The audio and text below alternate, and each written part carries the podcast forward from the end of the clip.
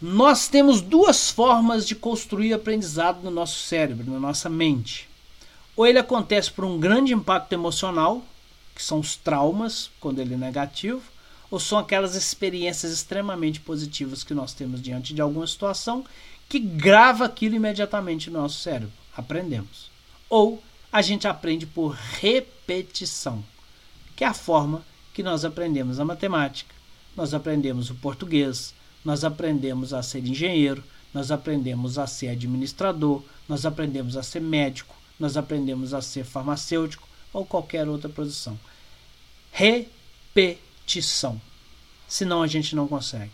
Então, se você e a sua equipe dentro do seu, do seu trabalho não tiver tempo para repetir, repetir, repetir, repetir, o aprendizado não vai acontecer e nós precisamos de ter isso continuamente. Ou seja, aprendo, aplico, aprendo, aplico, aprendo, aplico